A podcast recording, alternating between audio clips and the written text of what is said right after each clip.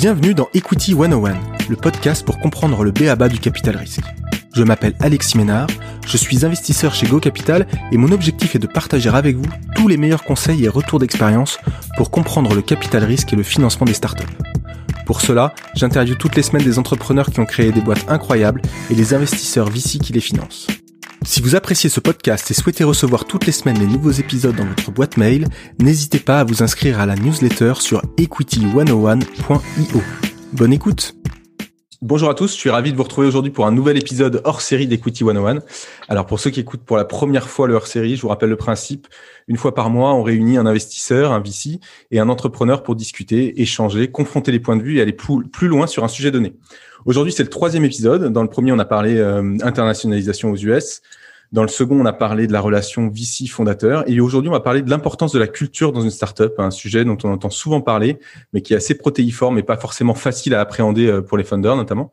Donc voilà, c'est notre défi du jour. On va essayer de, rendre le, sujet aussi, aussi clair que possible. Et pour les hors-séries, je suis pas seul pour animer le, le débat et la discussion. J'ai la chance d'avoir un co-host. C'est Julien Petit. Salut Julien.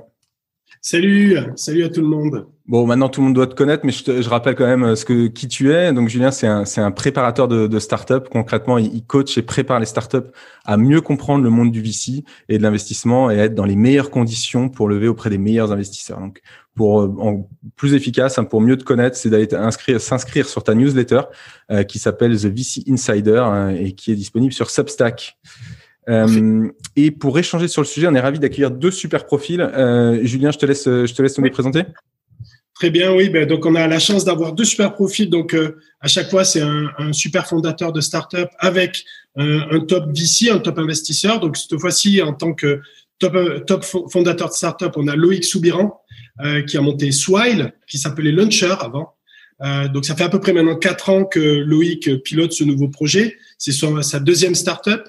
Euh, Swile révolutionne le ticket restaurant et va au-delà de ça euh, pour justement être un petit peu la plateforme qui permet à tous les collaborateurs d'une entreprise euh, de pouvoir interagir et euh, de pouvoir mieux vivre finalement l'entreprise et la culture d'entreprise. Donc ça va au-delà du ticket de restaurant.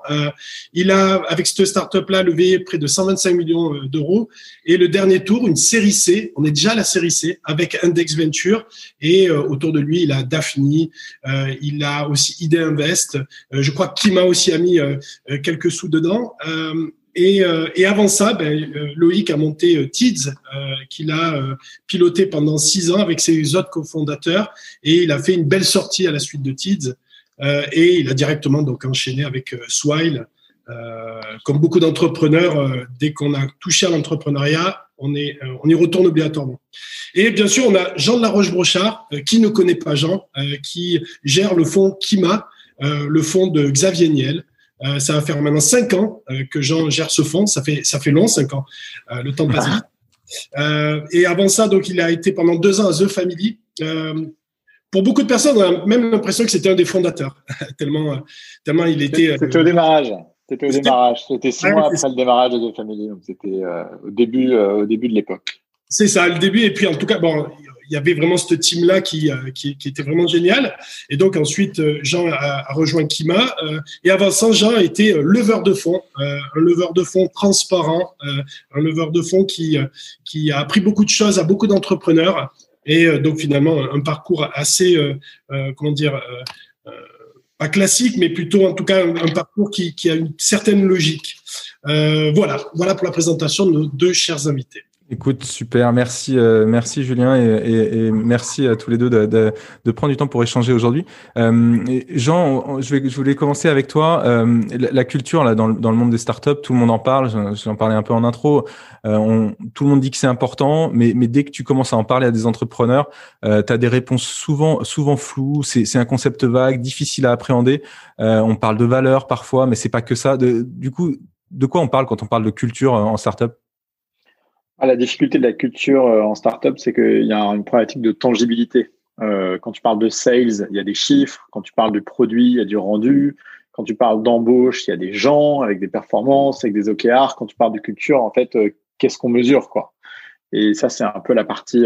c'est pour ça qu'il y a un côté un peu nébuleux quand on parle de culture. Et souvent, on tombe dans les travers de se dire bah, la culture, il faut que ce soit inspirant, il faut que ce soit cool, il faut que ce soit, il faut que ça donne envie. Mais en réalité, la culture, il faut revenir sur le sur la base, c'est à quoi ça sert. Et en fait, dans la startup, à quoi ça sert Ça sert à garder le cap quand tout part en sucette. Euh, ça sert à garder le cap quand on n'y voit pas clair, ça sert à garder le cap quand on est face à la pression, ça sert à garder le cap euh, euh, quand on se pose des questions d'ordre métaphysique ou complexe sur la stratégie et ce qu'on doit faire. Et la culture, elle sert de liant dans tout ça. Et donc, c'est une, c'est un peu le, le, comment dire, s'il y avait de la glu dans l'entreprise qui permettait à, à, à l'équipe de rester ensemble alors que tout bouge dans tous les sens et que euh, y a plein de désolé pour les pour les l'anglicisme mais de moving pieces euh, la culture permet de garder de la cohérence euh, sur le sur le chemin qu'on est en train de prendre. Et donc nous on rappelle toujours ça aux entrepreneurs. Et une fois qu'on leur a rappelé ça on leur demande de se poser les bonnes questions pour pouvoir déterminer les valeurs qui font leur boîte. Et ces valeurs-là, c'est des valeurs qui doivent se répéter à chaque fois qu'ils ont des choix stratégiques euh, ou d'exécution importants à faire. Il faut que cette culture, en plus, elle est importante parce que lorsque tu recrutes des gens dans ton équipe, que tu t'appelles Alan, Swile ou Pfit, tu vas pas les recruter de la même manière. La culture d'Alan, celle de Swile ou celle de Pfit, sont pas les mêmes. Et donc, un profil euh, donné va probablement pas fitter avec les trois en même temps et va peut-être fitter avec un d'entre eux ou aucun d'entre eux. Et cette culture, c'est aussi un déterminant hyper important quand on compose son équipe, parce que c'est ce qui permet de créer ce, ce, cette homogénéité malgré la diversité et euh, la pluralité des profils. Très clair, merci. Puis on va revenir effectivement sur ces sujets de recrutement qui sont super importants. Loïc, toi, de ton côté, euh, c'est quoi la culture de, de Swile euh, et, et, et, comment tu l'as définie en fait? Alors déjà, euh, je tiens à dire que le, le, je suis 150 000% en phase avec euh, Jean sur sa définition. Effectivement, euh, on l'a vécu. Euh, moi, j'ai eu l'occasion de le vivre chez, chez Tids, chez, chez Swile. Euh, dans des, effectivement, ça sert énormément quand quand les choses vont mal, mais ça sert aussi énormément quand les choses vont bien et qu'il faut grandir très vite. Et, et Dieu sait que typiquement, les process de recrutement euh, typiquement chez Swile, sont énormément axés autour de la culture. Euh, avant même la performance, on s'assure qu'il y a un culture fit total euh, avec Swile, parce que c'est ce qui va, c'est ce qui, c'est ce qui va nous permettre effectivement le jour où on a peut-être un trou d'air ou quoi, d'être certain qu'il va pas y avoir 12 000 contre-courants au sein même de la société. on va pouvoir garder le cap parce que ben effectivement euh, on est tous différents, on vient tous d'horizons différents et on, on essaye de de, de, de, de, prendre soin de cette euh, diversité, de pas avoir des de de, de, pas être euh, une société qui ne va recruter que chez Polytechnique ou Centrale ou ou autre. on chérit la diversité, mais derrière la diversité, il doit y avoir les mêmes valeurs. Donc effectivement, on parle de valeurs, mais les valeurs, c'est pas ce qui est écrit euh, sur un mur. Les valeurs, c'est ce qui est réellement vécu euh, au quotidien par les collaborateurs, et c'est ce qui nous définit profondément. Est-ce qu'on est-ce qu'on a la même vision de faire du business? Est-ce qu'on est-ce qu'on défend intrinsèquement les mêmes euh, choses? Certains vont peut-être être plus orientés business, d'autres vont être plus orientés sur l'utilisateur final, etc. Et donc il y a des caractères mine de rien.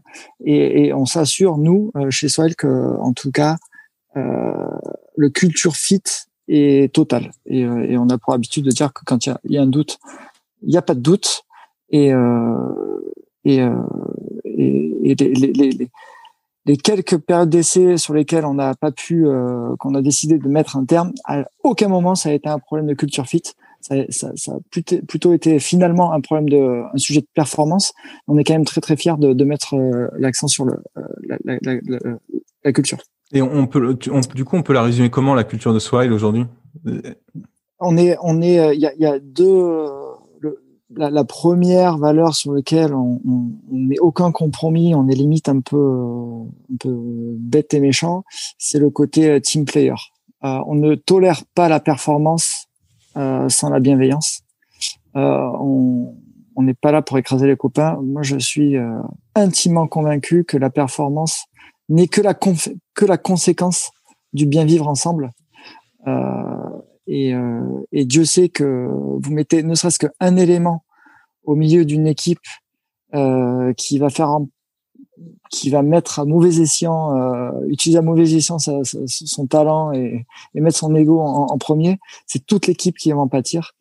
Et, et, donc ça, ça touche une équipe. Mais si jamais vous en avez plusieurs dans plusieurs équipes, ben en fait, c'est toute la boîte qui va en pâtir, juste parce que vous avez trois, quatre, cinq éléments qui sont pas du tout dans dans, dans cette euh, philosophie-là. Et Dieu sait que ça arrive euh, très souvent.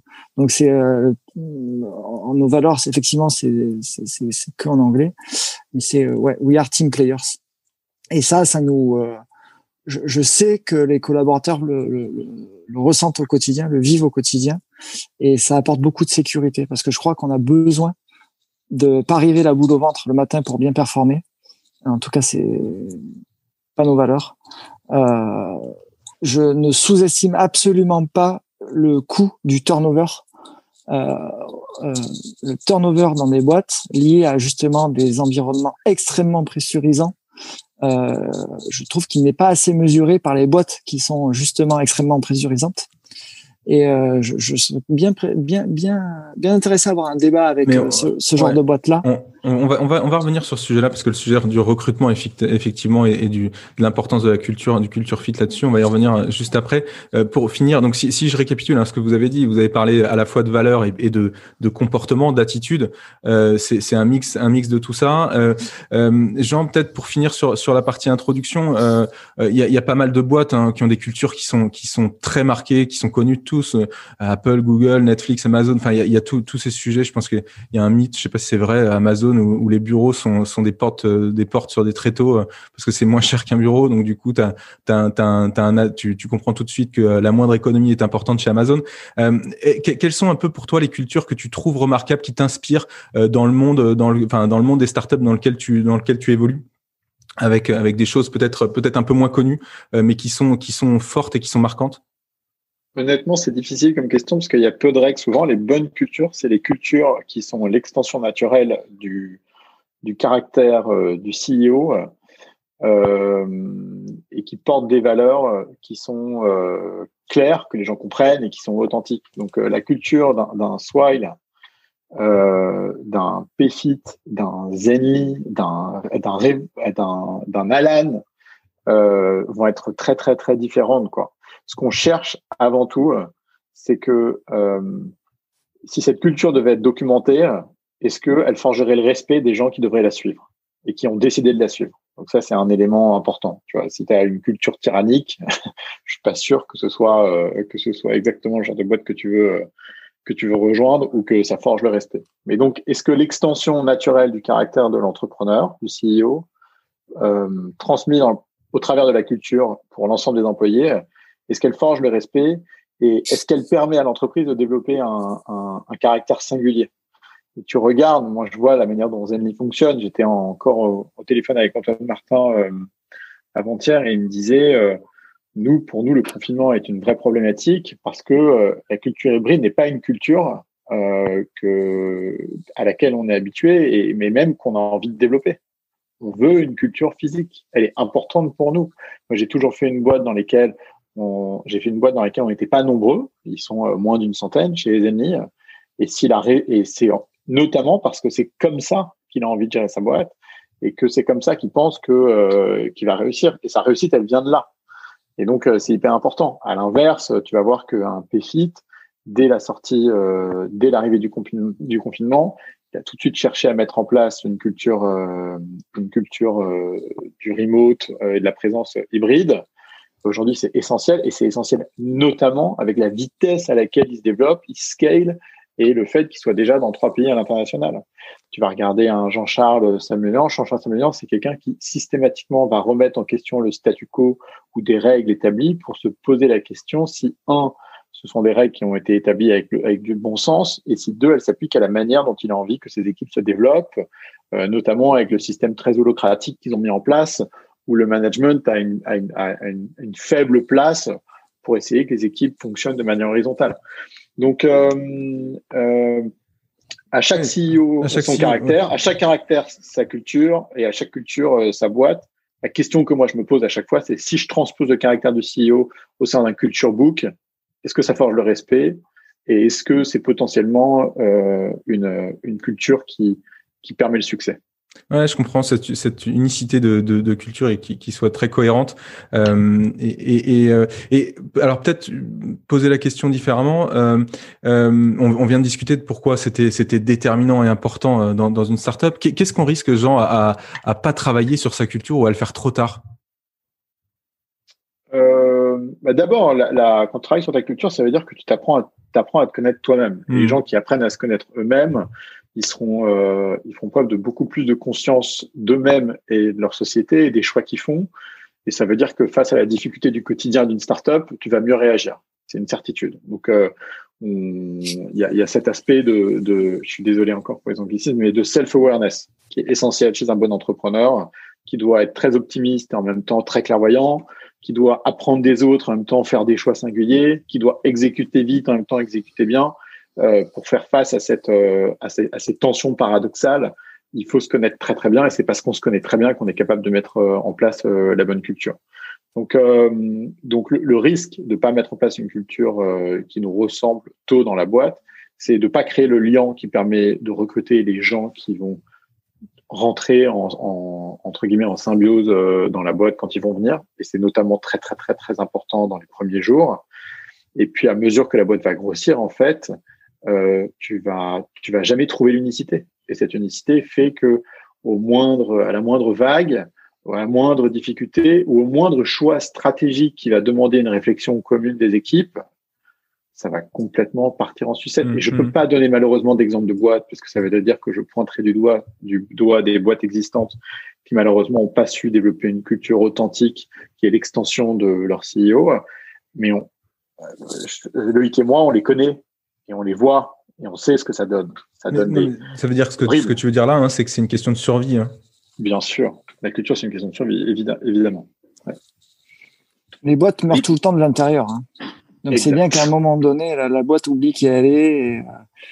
Et, quand elle n'arrive plus à se renouveler, c'est que justement, il y a, trop de contre-courant en interne. Et euh, voilà, il y a un stimulé externe, mais tu meurs toujours de l'interne. Ah, c'est pas mal ça. Tu, as dit d'ailleurs dans le, podcast euh, Funding Crush de, Jonathan euh, que, la, culture doit être au centre de tout, euh, car c'est elle qui conditionne les, conditions pour grandir convenablement. pourquoi c'est important Ça a été important pour toi dès le début de cette deuxième aventure avec Swine de bien mettre en place cette culture. Qu'est-ce que tu as appris lors de la de l'expérience avec Tids, euh, quelque part des, choses qui, on va dire, qui n'ont pas fonctionné et que tu as voulu rectifier dès le début de Swile. Euh, Est-ce que justement, peut-être des problèmes de culture au niveau de Tids ou des choses que vous avez mal maîtrisées ont peut-être freiné votre croissance? Est-ce que tu peux nous parler un petit peu de ça, de, ce, de, se passer avec Tids et finalement de comment tu, tu, tu as rectifié le tir avec Swile? Bon, alors déjà, Tids, euh, ça a été quand même une aventure incroyable et effectivement, euh, on n'a jamais eu de crise de croissance euh, d'un point de vue business. Euh, parce qu'on a justement et ça nous a euh, souvent sauvés parce que effectivement on n'avait pas trop mis le focus euh, sur la culture voire pas du tout au début. Après oui mais pour rattraper les choses mais au début non. Et, et, heureusement qu'on a été sauvé par la croissance du business qui a qui a qui a quand même agi en, en forme de pansement tout un tas de, de fois. Mais, j'ai, mais, mais effectivement je, je, je suis certain que s'il n'y avait pas eu cette croissance business je, je pense qu'on aurait eu à gérer des problèmes euh, compliqués. Donc ça c'est la première chose. Et la deuxième c'est bon ben c'est du coup euh, ce que ce que on, commençait à, à, évoquer tout à l'heure, c'est effectivement euh, la culture, euh, elle, elle, démarre. Donc effectivement il faut bien la définir, il faut bien se connaître. C'est super important parce que ça doit être porté de manière authentique, comme tu dis, euh, Jean. si on sent que c'est qu'un discours de façade, le truc qui fait pchit direct, et, c'est non seulement ça marche pas, mais c'était même déconsidéré, euh, c'était même ridicule en fait. Euh, voilà. Et donc un, il faut se connaître, et deux, ce qui est super important, c'est de défendre ça. Et pour bien défendre une équipe, la seule façon de bien défendre une équipe, c'est de faire en sorte que les nouvelles personnes que tu mets dedans euh, soient, soient en phase avec, euh, avec ces valeurs et cette équipe. Donc la notion du recrutement, mais elle est cruciale, elle est critique. Euh, il faut, c'est, dès l'instant où entre guillemets tu mets le verre dans la pomme que, que le truc peut partir en cacahuète. Quoi. Et euh, mais, mais, mais pour bien faire du recrutement, effectivement, il faut déjà bien savoir qui tu es euh, pour, pour t'assurer de de, de, de, de de pas te tromper dans le dans, dans le recrutement. Mais voilà, donc si, si on de défendre quoi. Si j'ai bien aimé ça, tu vois, comme tu dis, il faut le défendre. Ça peut défendre au quotidien cette culture. Euh... Ah, une, culture, elle se défend au quotidien, ça c'est certain. Mais il y a des mais il y a des manières de se simplifier la vie euh, aussi, plutôt que de ramer à contre-courant en permanence. Euh, c'est déjà s'assurer de bien recruter, parce que si à la base les personnes que tu recrutes euh, ne, ne, ne créent entre guillemets pas de sujet, eh ben, tu as moins de problèmes à, traiter au quotidien. Donc, euh, tu mets, limite, tu mets moins d'énergie à, la défendre. Mais, quoi qu'il se passe, même en recrutant extrêmement bien, euh, il faut être extrêmement vigilant à ce que, euh, parce que certaines personnes peuvent changer, ce qui est normal, mais il faut être extrêmement vigilant à ce que la ligne reste complètement et l'axe reste reste droit. Quoi. Ça peut, ça peut peut-être la maladie des grands groupes qui, qui affichent des, euh, des valeurs, des, des, choses très euh, orientées culture, et finalement, euh, quand tu es à l'intérieur de ces boîtes-là, les gens te disent non mais attends Coco, ça se passe pas comme ça. Donc ça veut dire que petit à petit, les boîtes ont grossi, elles affichent des choses, et à l'intérieur, finalement, il y a des sous-jacents où il y a des injonctions qui se développent, et finalement, la culture devient complètement autre chose. Euh, Complètement. tu vois, il faut défendre sa culture pour pas arriver à ce point-là, quoi. Mais, mais en fait, le, le, le, le truc, c'est qu'effectivement, vous pouvez, en tant que fondateur, partir avec les meilleures intentions du monde euh, et effectivement partir avec une culture qui, à la base, vous ressemble. Euh, bien évidemment, il y, a des, il y a des personnalités différentes qui, au fur et à mesure, rejoignent la société, etc., etc. Et, euh, et je, je si, si, et dès l'instant où vous, avez, vous mettez en place des compromis vous laissez passer des choses qui n'ont pas lieu d'être, en fait, vous créez une nouvelle norme. Et dès l'instant où vous créez une nouvelle norme, et eh ben c'est là où vous commencez à envoyer des signaux complètement contradictoires entre ce que vous voulez et ce que vous tolérez. Et, euh, sur la culture, je pense qu'il faut adopter une vraie forme d'intolérance euh, et ne euh, rien laisser passer. Il n'y a pas de tolérance avec la, culture, il n'y a pas de compromis avec la culture, les moindres euh, débordements, même si elles proviennent de personnes qui sont vos lieutenants, euh, même si elles proviennent de, personnes euh, qui sont là depuis 4, 5, 6 ans, et eh ben eux aussi peuvent partir à la faute. Et eh ben il n'y a pas de compromis euh, avec elles aussi. Donc il y a un devoir d'exemplarité qui doit être total. Donc c'est défendre, c'est défendre la culture, c'est défendre finalement ses employés, et puis aussi défendre le le pourquoi ils sont venus euh, chez Swile, quoi. Et, complètement. Mais chez Swile ou chez, chez d'autres sociétés. Alors après, après, chaque boîte a sa, sa, propre culture. Mm. Mais ce qui est certain, le, le dénominateur commun, c'est que euh, c'est quelle que soit la culture, il faut la défendre. Il faut la défendre. Non, non, mais c'est chouette vraiment de le placer comme ça, le défendre, quoi, c'est clair. Et d'ailleurs, ben, pour continuer justement sur, sur un peu la question recrutement euh, et un peu autour des people, finalement, finalement, la culture est l'ingrédient pour soutenir la croissance avec un prisme people euh, qui est très fort, euh, culture, les personnes et la croissance qui va avec. Euh, comment tu intègres ce paramètre dans tes recrutements chez Swile et comment la culture est prise en compte dans, dans, ce process de recrutement? Si tu peux nous donner un peu plus de détails, enfin, tu vois ce que te dire, ce que tu, comment ça se passe quoi pour le recrutement chez Swile? Comment tu repères un petit peu le fit culturel peut-être les questions que tu poses. Est-ce que vous avez défini un process particulier pour Alors, alors c'est marrant parce que justement, euh, là, on est en train de, de, de, mettre le cadre, un cadre encore plus fort euh, sur le process de recrutement euh, autour justement du, du, du, du culture fit euh, notamment. Donc pour, euh, mais, mais les, les, questions aujourd'hui n'ont pas été posées. Il y a, y, a, quand même, en général, quand, quand tu, étant donné que c'est pas un fondateur qui défend une culture, c'est une boîte qui défend une culture, euh, d'accord? Parce qu'en fait, typiquement, je, trouve que bon nombre de collaborateurs, en tout cas chez Swile, si c'est pas la, la quasi-totalité, sauf les juniors pour laquelle c'est la, première expérience, mais ceux qui ont déjà deux, trois, quatre expériences professionnelles, ont tous été un peu euh, marqués au fer rouge par leur expérience professionnelle précédente pour diverses raisons si vous voulez.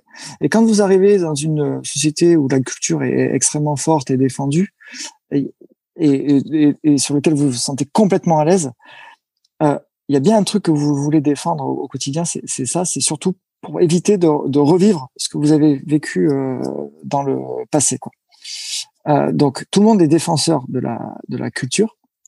Ça, c'est la, première chose. Et donc, étant donné que tout le monde est défenseur de la culture, quand une même personne, vous la faites passer dans les mailles de 4 ou 5, 6 whalers différents, euh, avec un prisme très euh, culture, si vous voulez, très rapidement, euh, vous arrivez vite à savoir si le fit est là ou pas. Donc, il se mesure assez peu, mais quand même, quand il y a 4, 5 profils différents, en one-one, différents, que vous dites, ouais, non, ça c'est bon, culture fit, je suis sûr, j'ai envie de bosser avec lui, je suis sûr que ça va le faire. Et on est tellement insistant sur ce sujet-là que de toute façon, il y a une, espèce de contrat moral euh, qui est passé entre le candidat et nous sur euh, l'état d'esprit euh, qu'on attend. C'est tellement violent, tellement dit de manière permanente qu'il peut pas y avoir de malentendu entre ce que on attend de lui et ce qui va se passer dans la, dans la, vraie vie ensuite. Donc c'est voilà. Non, non, mais très bien, c'est clair, c'est clair sur le sur le fait que, que ça passe par le, le prisme aussi des, des, des, autres, des swilers, comme tu dis. Euh, euh, clair. Juste pour, pour compléter, euh, Loïc, tu nous as parlé quand on s'était appelé avant, tu nous, tu nous avais fait ton petit calcul de, de l'impact d'un mauvais recrutement euh, qui était quatre fois plus important. Euh, alors, je sais pas si tu vas donner les chiffres, mais je les trouve super intéressants entre le temps que tu mets pour recruter un profil et, l'impact si tu recrutes le mauvais. Et, c'était aussi une des raisons sur lesquelles tu étais hyper intransigeant sur la partie culture fit. Est-ce que tu peux nous, donner, nous dire deux mots là-dessus? Ben, euh, là, alors là, effectivement, c'est les, les, chiffres euh, people qui parlent, hein, euh, tout simplement. Euh, un, un, recrutement chez Swile, en moyenne, pour que le collaborateur nous rejoigne entre l'annonce et le moment où il nous rejoint, nous rejoint de manière effective, c'est 105 jours. Et je peux vous garantir que si, si certains suivent un peu leur, euh, déjà 105 jours, c'est hyper court, mm. hyper court. Donc là, je suis en train de vous parler d'un truc déjà euh, raccourci au maximum. Une période d'essai en général, c'est bah, deux trois mois, quoi. Euh, sauf si vraiment il y a un, un gros bug euh, d'entrée de jeu, mais on va on va, on va partir d'un truc un peu classique de deux trois mois. Donc c'est à nouveau 100 jours si vous vous rendez compte que le, candidat, finalement, vous décidez de mettre fin à une période d'essai au bout du, troisième mois, vous avez mis déjà trois mois pour le recruter. Enfin, 100 jours, un peu plus de trois mois, 100 jours pour le recruter, 100 jours pour mettre fin à la période d'essai. Il faut bien le recruter à nouveau. C'est à nouveau 100 jours. Et il faut, et donc vous êtes déjà à 300 jours. Le temps qu'il y ait le ramp-up qui se fasse, vous avez un an, en fait. Donc le coût d'un mauvais recrutement, c'est un an. Quand vous êtes en hyper croissance, euh, c'est pas possible. Ben, ben, non, le, le, le, le, mauvais, ça coûte trop cher quoi à la boîte en, en croissance, etc. Vous imaginez sur une profession comme un, un sales typiquement, qui va être en charge d'une région ou, ou, quoi. Vous trompez sur le candidat, c'est pendant un an vous avez une région qui est vacante. Hum, hum. Et, et, ça, c'est pragmatique, quoi. C'est pour ça que tu, tu, tu, parlais, tu avais mis le mot, euh, je crois, d'associer de, la, la, crise de croissance avec une crise de culture, notamment. Je pense que c'était aussi là-dessus. Alors ça c'est un, un, un, autre sujet. Euh, ça c'est un, un, autre sujet, mais qui est, qui est vraiment qui, qui, qui est palpable aussi, mais ça, ça touche aussi le recrutement. C'est euh, euh, ça c'est plus le, le, sujet de la juniorité. Euh, quand on est parfois en hyper croissance, euh, on a tendance à confondre un peu vitesse et précipitation. Euh, et on, on, peut aussi, on a un peu là, peut-être, peut-être, je, je dis pas que c'est pour tout le monde, mais la, la, la, la volonté de l'obsession de la quantité plutôt que de la qualité. De devoir faire un choix entre, entre culture et croissance? C'est ça que tu veux non, dire Non, c'est qu'on a tendance à recruter pas mal de juniors euh, sans avoir la, la strate de seniors. Et mine de rien, avoir des seniors de base avant d'avoir les juniors, ça a plein de vertus. Hmm. La première vertu, c'est que ils ont beaucoup plus la conscience de la culture parce que justement, ils se sont pris des baffes euh, dans les dix années précédentes. Il y a des choses qu'ils ne veulent pas revivre et quand vous avez vécu quelque chose que vous ne voulez pas revivre, je peux vous garantir que vous défendez le truc le bout de beefsteak trois fois plus que quelqu'un pour qui c'est la première expérience. Et, vas-y, vas-y. Et, et, deux, et deux, c'est des excellents mentors justement pour les juniors qui arrivent parce que du coup, au quotidien, ce qui se passe, en fait, la, culture, elle se vit au quotidien, on est d'accord. Et dans mmh. votre quotidien, quand vous êtes dans une boîte de 200, 300 personnes, ou même dans une boîte de 50 personnes, ou, et, plus euh, euh, nécessairement, euh, la vraie vie, c'est que votre culture, elle se ressent dans votre équipe, dans votre équipe de 5, 10 personnes. Donc, c'est comment est-ce que vous vivez dans cette équipe là, fondamentalement. Et si vous n'avez pas cette structure dans ces équipes de seniors qui viennent défendre la culture, qui viennent défendre la manière de bien grandir, qui viennent vous empêcher de, prendre la grosse tête, parce que vous avez vite l'impression d'être le roi du monde, alors que ben, vous n'avez pas encore fait grand-chose, euh, et ben c'est vachement euh, vertueux. Et je trouve que typiquement, euh, effectivement, moi, dans ma, dans ma première expérience, on avait tendance à privilégier la quantité, donc le nombre, et donc parfois ben, te dire, ben, il vaut mieux que je prenne deux juniors plutôt qu'un un senior euh, ben je, je, je pense que c'est tout l'inverse qu'il faut faire. Ok, ok, non, c'est super ah, intéressant. Et, et Jean, euh, si, si on peut faire le lien avec l'early stage, euh, donc les boîtes qui sont euh, qui, qui démarrent tout juste, mais je parle de quelques employés, moins de 10 employés. Euh, comment tu, est-ce que tu as des bons exemples de boîtes qui ont réussi à, à, à faire de la culture un élément hyper différenciant? Parce que quand tu veux recruter des bons, c'est super difficile. Quand tu as cinq personnes, que tu as à peine un produit, quelques clients, comment tu fais pour pour pour aller chercher les meilleurs quand tu es quand es à ce stade-là? Est-ce que justement c'est la culture qui est, qui est, l'élément différenciant? T'as pas besoin d'être différent. En fait, ça me fait penser à une, à une. Un jour, on avait demandé à des stagiaires postulants de ne pas nous envoyer de CV, nous envoyer des candidatures un peu originales. les gens avaient euh, confondu euh, original et loufoque. On avait reçu beaucoup de candidatures loufoques. Et en fait, euh, l'erreur que font beaucoup d'entrepreneurs, et notamment les first-time entrepreneurs, quand ils lancent leur boîte, c'est de, de, de, mettre une emphase tellement forte sur la culture qu'ils en oublient des choses essentielles. Ce qu'un employé recherche chez euh, son boss, chez l'entreprise dans laquelle il va bosser, c'est un modèle avant tout. Et la culture passe par là. Et donc, il faut que tu sois un modèle de discipline, un modèle de consistance, un modèle de communication, un modèle de travail, un modèle euh, euh, de, de à la fois d'ouverture, mais aussi de détermination sur les valeurs que tu portes et je reviens sur le terme qui, est un peu, euh, qui est un peu euh, excessif, mais, Loïc parle de violence parce que oui, euh, on a souvent tendance à se détourner euh, de, de, principes simples. Or, les principes, c'est ce qui permet de garder le cap. Et donc, euh, nous, on fait vraiment, on voit vraiment la différence. Un bon entrepreneur, quand il commence, sa culture, elle n'est pas originale. Elle est surtout professionnelle. Quoi.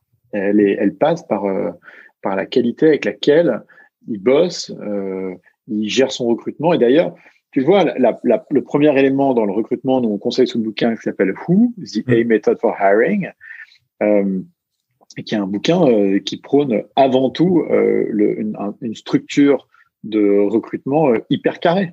Et parmi, euh, et parmi les, les, les choses essentielles, ils te disent bien que si tu as quelqu'un d'extrêmement qualifié mais sur lesquels il n'y a pas de fit culturel, c'est un no-go. Et donc, euh, et donc cette consistance, cette discipline de travail euh, et de process, elle est essentielle. Donc nous, avant que les entrepreneurs euh, se posent la question de quels mots-clés on va mettre en face de telle pratique chez nous, c'est plutôt quel type d'entrepreneur je suis et quel modèle je suis pour les gens qui viennent bosser avec nous. Et déjà, se poser juste cette question-là, c'est quel modèle je suis, tu as déjà fait les trois quarts du chemin. Ok. Non, non, c'est bien clair. Jean, pour, pour, pour, pour, enchaîner aussi sur cette partie-là de un peu la culture quand, quand, quand, quand, ça va mal, quand le marché euh, est pas là, quand il y a des difficultés, quand il y a la tempête. Euh, je, je, voulais que tu nous donnes peut-être un peu des exemples. Je, tout d'abord, c'est juste pour parler de Nicolas Dessaigne, l'ex-CEO le, d'Algolia, euh, mais en tout cas qui est toujours euh, à l'intérieur de la boîte, qui parle que, que, la culture est, importante euh, surtout face aux moments difficiles. Euh, c'est important pour passer les tempêtes. Euh, est-ce que toi, tu as des, exemples justement de, boîtes qui, parce que leur culture était là, était présente au moins, maîtrisée, incarnée, euh, ben ils ont réussi à passer des, moments de tempête. Peut-être même, tu vois, cette période du Covid, tu dois, tu dois sûrement observer des choses particulières Est-ce que tu pourrais un peu nous en parler de culture versus passer les templates bah, nous, on l'a vu notamment beaucoup chez PFIT, on l'a vu chez DICE, on l'a vu chez Event First, on l'a vu dans toutes nos scale-up auxquels je suis au board et, sur lesquels on a passé beaucoup de temps à, voir quel était le moral des équipes. Et ce, ce dont tu te rends compte, c'est que si toi, dans ton quotidien, tu fais ton lit, tu te brosses les dents, tu fais un peu de sport, tu manges correctement et tu t'astreins à une certaine routine, tu seras plus heureux que si tu es laissé en freestyle. On est tous, quoi qu'il arrive et quoi qu'on se dise, malgré le fait qu'on euh, prône la liberté, on a besoin euh, d'un jeu de contraintes, on a besoin de, discipline, on a besoin d'un certain cadre. Et cette culture, elle sert à ça. Elle sert à te donner confiance dans le système. Et cette confiance dans le système, elle te permet d'avancer. Et donc, euh, toutes les boîtes chez qui les chez qui la culture était était forte, et bon, j'ai cité ces trois-là, hein, euh, Dice, Iban First et, et qui sont trois cultures euh, très différentes. Euh, tu as ceux qui en fait qui étaient des éléments euh, flottants, qui n'étaient pas intégrés dans la culture et qui ont sauté en fait, tout bêtement, et ça arrive. Et puis tous ceux qui se sont rattachés à cette culture. Et à ce moment-là, ce qu'ont fait les boîtes, si elles se sont dit, OK, on est dans un environnement où on n'est plus en physique, on est en remote. Qu'est-ce qu'on avait dans notre culture qui était physique et qui est en train de disparaître avec le remote et qui va créer des points de friction avec nos équipes? Et après, ils ont essayé de recréer des expériences virtuelles en remote pour redonner un sens à certains principes euh, culturels internes qu'ils avaient perdus avec la distance. Et ça pouvait être euh, des séances de sport en groupe à 100 euh, sur Zoom euh, chez eux. Ça pouvait être des discussions informelles entre départements parce que comme ils se croisaient plus dans les couloirs à la cantine ou qu'il y avait plus de, de ce qu'ils appellent de, de, ils avaient ces, ces, ah, c'est pas des séminaires, mais ils avaient des moments découvertes où ils prenaient des gens de l'équipe produit, des gens de l'équipe sales qui étaient arrivés euh, quelques mois avant et ils les mettaient ensemble pour qu'ils puissent échanger, discuter, etc. Que tu aies plus de collaboration euh, cross-département. Le problème avec euh, le remote, c'est que ça a cassé ça. Donc, comment est-ce qu'on recrée aussi les connexions entre les départements pour que les gens soient pas enfermés dans leur silo et donc se sentent déconnectés du reste de la boîte ou se disent que le reste de la boîte fait pas autant d'efforts que leur département en question. Et c'est malheureusement souvent quelque chose qu'on ressent quand on est isolé du groupe. Et donc, euh, et donc ça, c'est ce qu'on a remarqué. C'est euh, ils se sont rappelés quelles étaient leurs valeurs, quelles valeurs étaient en train de s'effriter à cause du remote et comment est-ce qu'on pouvait recréer une expérience en remote qui pouvait redonner du sens à ces valeurs. Et ça, c'était assez incroyable. Et, et, là, tout, tout, ce, tout ce dont tu parles, enfin ce dont on parle de, depuis le début, on, on parle beaucoup de l'interne, de, de, des équipes, de la culture et des équipes, etc. Euh, mais la culture, ça a aussi euh, de l'impact en, en, externe. Euh, et je pense qu'un des, un des, un des super exemples, euh, c'est Capitaine Train. Euh, Jean, tu, que tu, tu connais, tu connais bien le sujet de l'intérieur. Comment leur culture a été directement liée à, à, à, leur business et à leurs clients? Tu, tu, peux nous dire concrètement comment ça se reflétait? Et quel bah, impact ça avait? il suffit de voir euh, le profil de Jean-Daniel Guillot. Le profil de Jean-Daniel Guillot, c'est un profil extrêmement rigoureux qui, euh, si tu es ingénieur et que tu postules chez lui et qu'il y a une faute d'orthographe dans ton email, tu ne seras pas recruté. Je caricature probablement un petit peu, mais, mais je suis pas loin de la vérité. Euh, et cette rigueur, en fait, elle se ressent partout et notamment sur l'obsession du service client.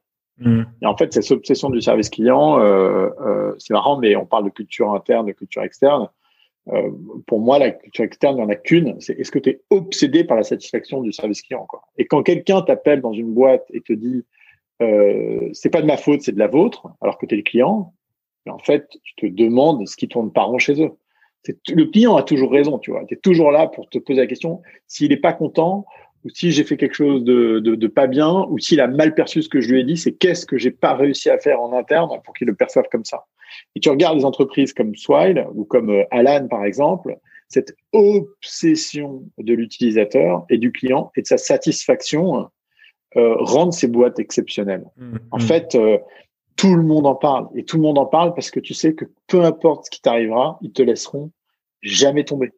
Et ça, euh, la, la, confiance, euh, quand tu arrives à créer ce lien de confiance entre l'entreprise euh, et les clients, c'est exceptionnel. Et Capitaine Train, c'est triste parce qu'aujourd'hui, tu envoies une requête au service client et tu sais que ta requête ne sera pas priorisée et que il est possible qu'il te réponde en retard. Ce qui, n'aurait, ce qui ne serait jamais arrivé à l'époque euh, de Jean-Daniel. Et euh, donc, pour moi, il n'y a qu'une culture externe. La culture externe, c'est celle de l'excellence client et du service. Et si tu n'as pas cette culture-là, franchement, c'est c'est dommage parce que c'est l'une des premières choses sur lesquelles tu travailles quand tu débutes, c'est que tu as tout à faire de zéro. Quand tu t'appelles Carrefour, que tu as 100 000 employés et qu'il faut que tu redesignes l'expérience de tes clients avec tes 100 000 employés, oui, c'est difficile. Et quand tu débutes, que tu es 10, 50 ou 100 personnes, oh, mais c'est une chance tellement incroyable de pouvoir designer un process de, de, de, de service client exceptionnel. Et ça, c'est pas une question de culture, c'est une question de, discipline et de te rappeler que ton job, ton putain de job quand tu es entrepreneur, c'est de servir un produit ou un service de manière extraordinaire à des gens qui vont en tomber amoureux. Quoi. Point final. Il que ça. Yes, et, et, du coup, euh, ok, mais très très super clair, merci Jean. Euh, Loïc, je voulais, je voulais qu'on qu'on enchaîne sur euh, bah, sur concrètement comment on fait en fait. Euh, C'est-à-dire que euh, quand est-ce que, enfin, tu démarres ta boîte, si on peut reprendre un peu ce que ce que t'as ce que t'as fait, ou peut-être avoir avoir quelques conseils pour les entrepreneurs qui nous écoutent. Quand est-ce qu'on travaille sur le sujet Quand on est deux, quand on est dix, quand on est cent euh, C'est quoi, c'est quand le bon moment pour attaquer le sujet Et puis comment on fait? On, on, part en séminaire avec des post-it, on, on, on, fait quoi On fait quoi? Comment ça se passe? de, de la culture, hein, pas le produit. Ouais, culture, pardon, je reviens sur le sujet de la culture, ah bien entendu, euh, qui est de dire comment, comment on attaque le, sujet en tant qu'entrepreneur, tu montes ta boîte. Euh, quand est-ce que tu commences à travailler dessus et, concrètement, comment, comment tu formalises ça, comment tu avances, avec, avec, qui, etc. Bah, je, je, pense qu'il y a plusieurs manières de le faire. Euh, comme disait Jean, je pense que quand même la, la culture, elle est, elle part du fondateur ou des cofondateurs, ça c'est ça c'est une évidence, on ne peut pas le nier euh, et c'est bien. Euh, mais tout l'enjeu, c'est surtout de ensuite que, que cette culture sorte de, de, de du fondateur en lui-même et soit portée au quotidien par euh, par, par, tout le monde. Euh, euh, je crois que si dès l'instant où les premiers recrutements, si en fait à la base dès le premier recrutement tu le fais sur la base de la culture que tu as envie d'avoir, et eh ben cette personne-là, elle va défendre cette culture et vice versa. Et donc c'est c'est une suite euh, extrêmement logique. Euh, nous les valeurs, typiquement, il euh, n'y a pas eu un process interne pour définir les valeurs. J'avais quand même mon cadre de base Swile et, et de facto bah, en fait, from day one, euh, la, culture était euh, était déjà là. Après, pourquoi est-ce qu'elle était là déjà là euh, from day one? Bah, Peut-être parce que j'avais déjà, j'étais pas first time entrepreneur et que je, je savais déjà quel, quel type de mindset j'attendais des des collaborateurs qui allaient monter la boîte avec moi en fait, tout, tout simplement mais du coup, comment, comment concrètement au quotidien, comment, comment tu communiques euh, sur la culture en interne, sur quel support, à quelle occasion, à quelle fréquence Qui est-ce qui travaille sur le sujet chez, sur ces sujets-là chez soi C'est tout le monde. C'est tout le monde. Déjà, euh, tout le monde. Il n'y a pas de, il y a, déjà, il y a, il y a, il y a, il y a rien qui est sur les murs. Déjà, ça c'est important. C'est tout bête, mais il y a rien, il y a rien qui est écrit sur les murs. On n'a pas besoin de le rappeler euh, parce qu'en fait, c'est, c'est ancré. Il n'y a pas de baby foot chez Swile non plus. Je tiens à le préciser. euh, et pourtant, ça ne nous empêche pas d'avoir des NPS de 80 plus euh, depuis euh, des années. Et euh, donc, c'est bien que les, sujets sont ailleurs et qu'en fait, ils sont ancrés en nous. Et comme je le disais, dès l'instant où a une, une, forme de cercle vertueux qui se renforce au fur et à mesure, ou dès l'instant où tout le monde le défend au quotidien, notamment au, au, recrutement, et ensuite au quotidien où moi le premier, euh, j'essaie de ne rien laisser passer sur ces sujets-là, peu importe l'ancienneté des, des, profils, etc. En fait, il y a, y, a, y a, cette atmosphère euh, extrêmement positive, vertueuse, qui fait que ben ouais, les valeurs, elles sont portées au quotidien, quoi. Et euh, encore une fois, on n'a pas besoin de les, de les, de les écrire pour, pour, pour, les défendre. Et ouais, alors oui, elles sont écrites. Elles sont, elles sont, elles sont écrites, elles sont décrites pendant le processus de recrutement et, euh, et elles sont euh, réécrites, euh, re, pardon, euh, décrites pendant le processus d'onboarding. Euh, la première, euh, je, je, tous les mois, on fait, on, on a une structure d'onboarding plutôt bien, bien stricte où il y a des sessions d'onboarding, des promos euh, tous les mois. Euh, je fais le discours d'onboarding et le mon discours d'onboarding, c'est 100% euh, valeur. Je parle pas d'autre chose que des valeurs. En tout cas, dans, tes réponses, tu, tu, dis quand même que c'est dès qu'on commence la boîte qu'il faut avoir comment dire, euh, définit sa culture ou bien la Non, non, non, non, je, non, non, je prendrai pas ce raccourci parce qu'encore une fois, euh, je bénéficie aussi de l'expérience euh, du, fait de pas être first time entrepreneur. Euh, donc pas heureusement. Euh, D'ailleurs, chez Tiz, oui, on s'est un peu pris les pieds dans le tapis au début. Mais heureusement, on a complètement rattrapé le coup et Tease aujourd'hui une, une, méga bonne boîte quoi, euh, qui a repris complètement le dessus, euh, culture etc. Mais c'est passé par effectivement, comme dit Jean, par des phases de, bah, de on se recentre, il y a des, des collaborateurs qu'on doit faire partir parce que on se rend compte qu'ils sont pas en phase avec la culture de la boîte qu'on a envie du coup de défendre dès l'instant où on Donc il n'y a pas évidemment le, idéalement il faut commencer from day one, mais euh, heureusement euh, tout est rattrapable euh, mais ce qui est sûr, c'est que plus vous attendez, plus ce sera compliqué et chiant de le faire. Mais, même si vous attendez cinq ans, ça restera possible. Ce sera douloureux, mais ça, ça reste possible. Mmh. C'est clair. Euh, Jean, lors de la préparation, tu nous as parlé de la différence entre culture inspirationnelle et culture organisationnelle. Pardon.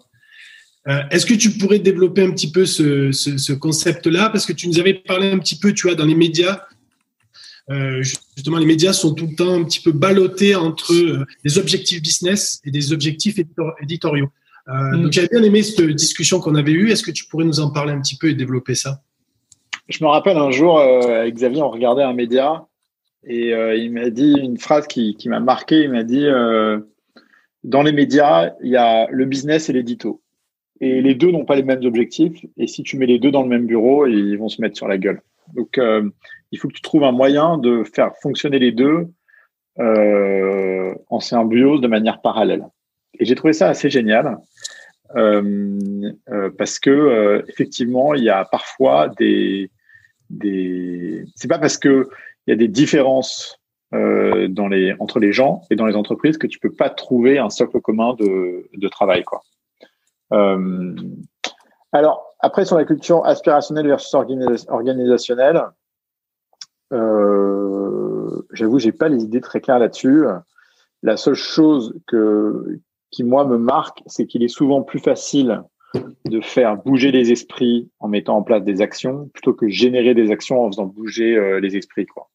Mmh. Euh, le nombre de fois où on s'est dit euh, ah là là, je m'imagine si après avoir fait 12 semaines de sport tous les jours, une petite demi-heure, ce que ça va donner. Personne ne fait jamais ça. Et tu peux continuer de te faire un film si tu veux. En revanche, si le premier jour tu décides de te forcer à en faire trois minutes, le deuxième 5, le troisième 7, le quatrième 10, puis 15, puis 20, et puis pas tous les jours, mais tous les deux jours, et d'en prendre le temps, etc., mais que tu crées une mécanique qui te permette de te mettre dans un mouvement, ton mindset va échanger à mesure que ta mécanique se met en place. Moi, je suis quelqu'un de pas rigoureux, de assez peu discipliné et assez peu consistant, à pas se le cacher mais c'est parce que j'ai mis en place des, des routines, des routines et des méthodologies et que j'ai compris euh, certaines facettes de ma personnalité que j'arrive à m'astreindre à faire des choses et à être efficace et à bosser et, et voilà quoi.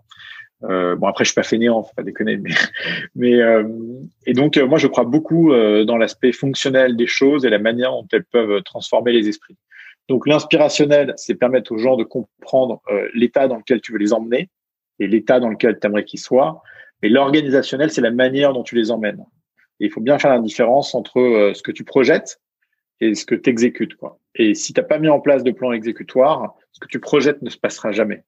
Ça serait un peu euh, Adam Neumann de WeWork, c'était beaucoup plus inspirationnel qu'organisationnel. C'est peut-être aussi pourquoi oui, c'était, c'était, ou alors c'était même. Mais tu vois, la, le, le, principe. Euh, euh, parlons de mon WeWork, c'est un peu un cas à part parce que c'est ouais. une sacrée anomalie de marché. Mais parlons de Uber, c'est intéressant. Ah, voilà. euh, Uber, d'un point de vue inspirationnel, euh, c'est euh, whatever it takes, tu vois. Quels que soient les moyens, faut tout péter. Ouais. Euh, et après, d'un point de vue euh, organisationnel, je sais pas comment tu arrives à, à, créer une culture, tu vois, qui qui, qui nourrit euh, le travail d'équipe, euh, les échanges, le respect, etc. Si l'inspiration que tu donnes aux gens, euh, c'est que peu importe le problème, débrouille-toi pour le résoudre. oui, peut-être, mais à tout, je veux dire, quel qu'en soit le prix, ça, tu vois, c'est typiquement une valeur inspirationnelle qui crée des dégâts énormes sur l'exécution de la stratégie. Et puis au niveau organisationnel, quand on voit tous les problèmes qu'ils ont eus. c'est lié à ça. Non, clairement, clairement. il, faut, il faut bien mettre en symbiose les deux, l'inspiration et l'exécution, et s'assurer que le, le qui est de la comment ça, comment dire bah rien que ce soit des, des, des, cultures qui soient défendables. Parce que quand le I parle de défendre sa culture, tu ne peux défendre que quelque chose qui est louable. Tu vas pas mm. défendre euh, l'Holocauste, tu vois. Enfin, faudrait, faudrait être timbré. Tu vas pas défendre euh, la traite des animaux. Euh, tu vois dans, le, dans le podcast, merci Jean. Comment? On a atteint le point Godwin dans le, dans le podcast. Merci Jean.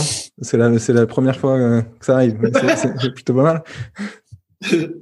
non, mais c'est tu vois, donc, euh, donc, tu veux défendre des choses qui sont, tu veux défendre des valeurs qui sont louables. Et, euh, et donc euh, voilà, il faut, bref, j'ai tout dit. Yes, et ben, on, a, là on est, on est, on arrive euh, vers la fin de l'interview. On a encore une question à chacun. Euh, euh, peut-être Loïc, on, on, a passé là, quasiment une heure là, à expliquer pourquoi la culture c'était, c'était essentiel, déterminant, crucial, tout ce que tu veux, et que c'était la clé, la clé pour pour pour réussir. en fait, mais la réalité c'est que, et moi, moi le premier, hein, en, board, on en parle rarement. comment tu regardes ce sujet-là? Je, je, je, je, ben, je parce que je pense que tout le monde n'est pas encore convaincu de ça, malheureusement, euh, que la culture c'est le démarrage, c'est le centre de tout, et que effectivement tu peux tu, tu peux avoir certains exemples de scale-up euh, qui se sont déployés à, à, à, à, tout prix, euh, enfin quel qu'en soit le prix, comme comme tu dis euh, Jean. Où est-ce qu'elles vont ces boîtes? Euh, On ne sait pas encore. Euh, est-ce que Revolut, Uber euh, mm. aurait pu aller encore plus vite en mettant une culture différente, beaucoup plus euh, positive. Euh, ma conviction, c'est que c'est oui, parce que le, le problème, c'est que à un moment donné, quand même, tu, tu te mets à, à, à, recruter à toute berzingue, et, et, et, mon Dieu que ça crée de l'inefficacité. on confond croissance et recrutement. c'est terrible ces patterns-là sont terribles. Euh, moi, la, première des choses, quand il y a,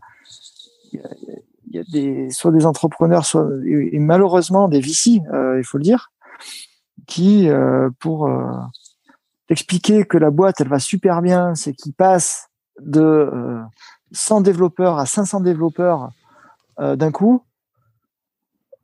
et eh ben là je me dis ouais il a pas il sait pas ce que ça veut dire mmh, euh, mmh. passer de 100 à 500 développeurs et que maintenir une ingénierie à 500 développeurs quand on a vraiment le nez dedans mais je peux te garantir que parfois à 100 développeurs tu vas plus vite qu'à 500 et que euh, et que je, je, je pense qu'il faut euh, instaurer ces cultures organisationnelles et discuter beaucoup plus profondément des cultures organisationnelles en board et que le sujet people en board doit prendre au moins la moitié euh, du board et que les sujets business, de toute façon, si on est convaincu que ça n'est que la conséquence de tes sujets people, euh, et, ben oui, on peut on peut discuter quand même de, où on en est, où on va, etc. Mais comment on y va, c'est de toute façon avec les people. Mmh, Est-ce mmh. qu'on a la bonne orga? Est-ce qu'on est suffisamment efficace? Est-ce qu'on a les voilà les bonnes personnes aussi? Mais, mais parlons people parce que de toute façon le, le, succès c'est les people, c'est la manière dont on y va. Une armée, euh, euh une armée de ninjas, euh, de, de 15 ninjas, euh, je suis sûr qu'elle peut mettre une, une, raclée à une, une armée de 100 personnes désorganisées. C'est une, une, évidence absolue. Et, et, et, je trouve qu'on, ouais, trop souvent, moi, même encore, typiquement, on parlait de défendre les, valeurs. Moi, en interne, je, je, je, il faut, il faut me, des managers vous le diront si vous leur posez la question. Je, je, je suis chiant euh, quand ils me demandent un recrutement en plus. Je veux vraiment qu'on sache si c'est un, un, recrutement pour résoudre un, problème organisationnel ou si c'est un recrutement euh, euh, vraiment euh, par, euh, lié à un sujet organique. Typiquement, euh, quand on recrute au, au customer care, au Customer Care, on sait très bien que tous les X nouveaux utilisateurs, de fait, vu qu'on traite X tickets par mois, par machin, euh, et eh ben, à un moment donné, on peut, euh, on a beau essayer d'optimiser, on va passer par le recrutement. Ça, c'est mécanique. mais, mais tous les, les, les recrutements de bullshit jobs qui sont faits pour essayer de, de, de faire parler des gens entre eux, euh, parce que mais ça, ça, ça, crée encore plus de problèmes parce que ces, ces gens-là arrivent ils créent du bruit parce que c'est normal, ils veulent, ils veulent bosser, donc c'est normal. Donc ils créent beaucoup de bruit autour d'eux, mais ça résout absolument pas le problème de mmh. base, et le problème de base qui aurait pu être résolu en, en, en, en changeant peut-être l'organisation. Donc ah, voilà. Et, je trouve qu'il n'y a pas assez cette culture euh, organisationnelle dans les banques, de people dans les banques. Ouais, et pourtant ça pourrait être utile parce qu'effectivement beaucoup de VC voient beaucoup de choses, donc euh, ils ont leur mot à dire, je pense. Euh, ils doivent avoir une vision. Toi, Jean, euh, comment tu, tu, vois la, question de la culture, est-ce qu'elle est gravée dans le marbre? C'est-à-dire, on, développe une culture, on la met en place, tout le monde s'aligne autour de ça, mais, mais, mais, mais finalement, est-ce qu'elle ne doit pas évoluer? Et, et, et, où est-ce qu'elle doit être gravée dans le marbre? Et finalement on la défend bec et ongle jusqu'à jusqu'à l'exit. Qu'est-ce que tu penses de ce sujet-là? Est-ce qu'elle doit, est qu'elle doit évoluer? Et si elle doit évoluer, pourquoi? Et, si tu as des exemples de, de, boîtes qui ont fait évoluer leur culture? Bah, La difficulté de la culture, c'est que si elle est trop figée, si elle est trop figée à un point où, où, elle devient rigide, euh, c'est plus de la culture, c'est de la dictature. Hein. Il faut faire hyper attention à ça. Ce qui, ce qui régit euh, des boîtes comme, euh, euh, comme Swipe, par exemple, c'est des principes. Et en fait, l'avantage des principes, c'est qu'il te permet de donner une ligne directrice, mais ne te donne pas la solution aux choses. Tu vois, quand Loïc dit, euh, je me pose la question sur un recrutement, ce recrutement est nécessaire ou pas, pourquoi il est nécessaire, c'est le principe de poser la question du recrutement qui est importante. Hmm. C'est pas le principe de dire hmm. oui ou non au recrutement. Euh, et donc, euh, une bonne culture, euh, c'est une culture dont les principes et les valeurs euh, servent à donner un, une vue directionnelle et pas euh, euh, et pas une décision euh, ferme et définitive à toute question qui se pose. Et ça, c'est très très très important. Donc, Donc certains principes peuvent évoluer en fonction de la. En, fait, non, les principes, les principes n'évoluent pas trop. Hein. C'est pas vrai. En revanche, la manière dont les principes sont appliqués et en fonction des situations dans lesquelles tu es, oui, euh, ça peut, euh, ça peut, euh, ça peut évoluer. Tu vois, le principe de It's Always Day One chez Amazon, c'est un principe. Mais après, la manière dont ils prennent les décisions, par exemple chez Amazon, c'est hyper intéressant. Ils vont regarder sur une décision donnée quel est l'effort à générer pour une décision, quel est l'impact potentiel de cette décision, quelle est la réversibilité de cette décision? Si une décision est irréversible, tu vas aller chercher un niveau d'information pour prendre cette décision très élevé, parce que tu peux pas te foirer. C'est vraiment très très chaud de prendre cette décision euh, euh, sachant que son résultat est irréversible. Si elle est irréversible, déjà, tu peux te dire si j'ai que 70% des informations pour prendre la décision, je vais quand même y aller puisque c'est réversible. En revanche, ce que tu vas regarder, c'est combien ça me coûte, combien ça peut me rapporter. Si ça te coûte cher avec un impact faible ou difficilement mesurable, est-ce que c'est vraiment une bonne idée? Pas sûr. Si c'est un impact cher que, si c'est un coût cher, un impact très important potentiel, mais que c'est réversible, c'est peut-être une très bonne idée. C'est le genre de pari que prend Amazon. C'est ce qu'ils ont fait quand ils ont décidé de sortir leur, leur téléphone. Ça leur a coûté très cher. L'impact aurait pu être énorme, mais ils se sont plantés. C'est pas grave, c'est réversible, ils arrêtent. Oui, ils ont cramé de l'argent, mais est-ce que cet argent les a mis en risque euh, de mourir? Non. Et donc, ils avaient mille fois raison dans euh, cette initiative-là. Et des initiatives comme ça, ils vont, ils vont continuer d'en lancer plein. Et c'est magnifique de prendre des risques comme ça. Quand Netflix a décidé de mettre 100 millions de dollars pour produire euh, House of Cards, c'était les 100 millions de dollars qu'ils avaient en banque, tu vois? Et ça, c'est pas. Et, là, la question que tu te poses, c'est tout d'un coup, tu es face à une décision que tu n'as jamais prise avant. Quels sont les principes que tu as dessiné dans ta, dans ta boîte, qui font partie de ta personnalité et de la boîte, qui vont te permettre d'avancer vers cette décision? Et c'est ça qui est important. Tout d'un coup, tu es confronté à des choses nouvelles, mais les principes avec lesquels tu as développé ta boîte jusqu'à jusqu'à présent te permettent de, de, diriger la manière dont tu vas prendre cette décision. Quoi. Et moi, j'aime la, la, à la fois euh, euh, la force et la souplesse euh, d'une bonne culture. C'est que c'est comme ça que tu as envie de voir une boîte évoluer. C'est pas avec de la rigidité, c'est avec des valeurs et des principes euh, qui eux sont très très très ancrés, mais qui tu peux mettre, te permettent de faire des choses avec beaucoup d'agilité.